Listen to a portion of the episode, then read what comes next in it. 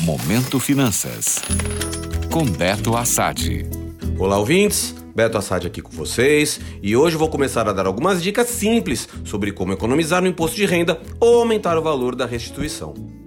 Já estamos no mês de abril e a data para entregar a declaração do IR vai se aproximando. E se você ainda não entregou, saiba que existem algumas maneiras legais de diminuir a mordida do leão na sua declaração.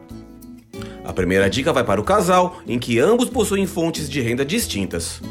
A dica é não faça declaração em conjunto com o seu marido ou esposa.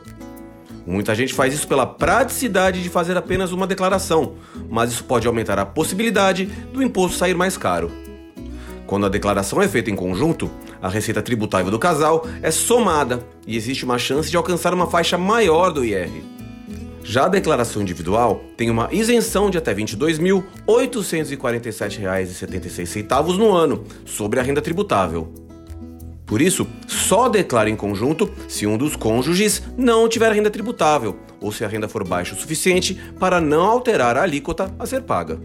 Faça as contas para ver o que é mais vantajoso. A segunda dica diz respeito a imóvel. Quando o contribuinte vende um imóvel, ele deve pagar um imposto de 15% sobre o lucro da venda.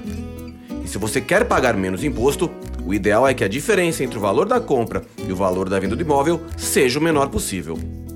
A Receita Federal não deixa que você atualize seu imóvel pelo preço de mercado, mas ela permite que várias despesas sejam colocadas no custo do imóvel, como gastos com reformas, com financiamento, despesas com corretagem, além do ITBI.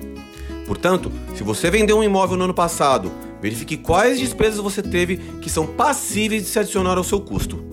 E claro, todas essas despesas precisam ser comprovadas e documentadas. No próximo podcast, volto com mais dicas. Gostou? Para saber mais sobre finanças pessoais, acesse o meu Instagram, beto.assad. Até a próxima!